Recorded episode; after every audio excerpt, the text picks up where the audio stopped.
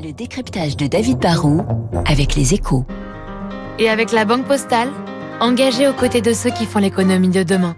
Bonjour David. Bonjour Renaud. Après Apple, Google vient lui aussi de lancer sa montre connectée. Eh oui, hein, vous rêviez d'une Apple Watch. Ah, Google rêve lui de vous faire hésiter en lançant sa Google Watch. Alors sur la forme, les, deux montres sont pas exactement pareilles. Il y en a une qui est plutôt carrée, c'est la Apple. Google est plus dans le rond, mais sur le fond, en fait, les, deux montres se ressemblent. hein. Ce sont des versions miniatures d'un smartphone qu'on peut s'accrocher au poignet. Ça permet, comme sur un téléphone, de vérifier ses emails, ses SMS, ses photos, mais de façon plus discrète lors d'une réunion ou d'un déjeuner.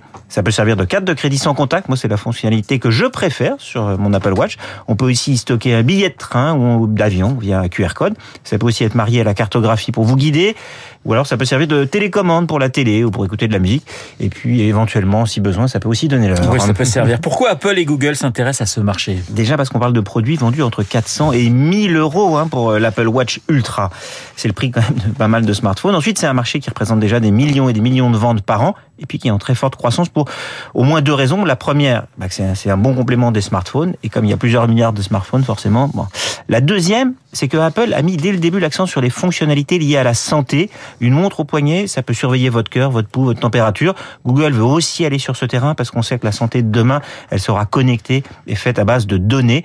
Une montre intelligente, ça peut servir à collecter tout ça. Et Apple et Google ont des atouts pour s'imposer Alors ils ont face à eux des vendeurs de montres de luxe qui vont pas se laisser faire. Un Tag Heuer, par exemple, a déjà lancé une montre connectée. Ils ont aussi les rois de la montre pour sportifs, hein, comme Garmin, qui équipe les cyclistes et les triathlètes, qui veulent pouvoir enregistrer leurs performances.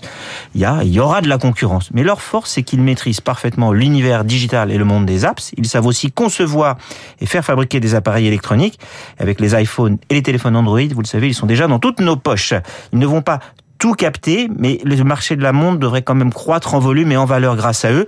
Mais c'est vrai, ils vont sans doute piquer des parts de marché aux acteurs traditionnels de l'horlogerie. La bonne nouvelle, c'est que dans l'électronique, ça casse et il y a de l'innovation.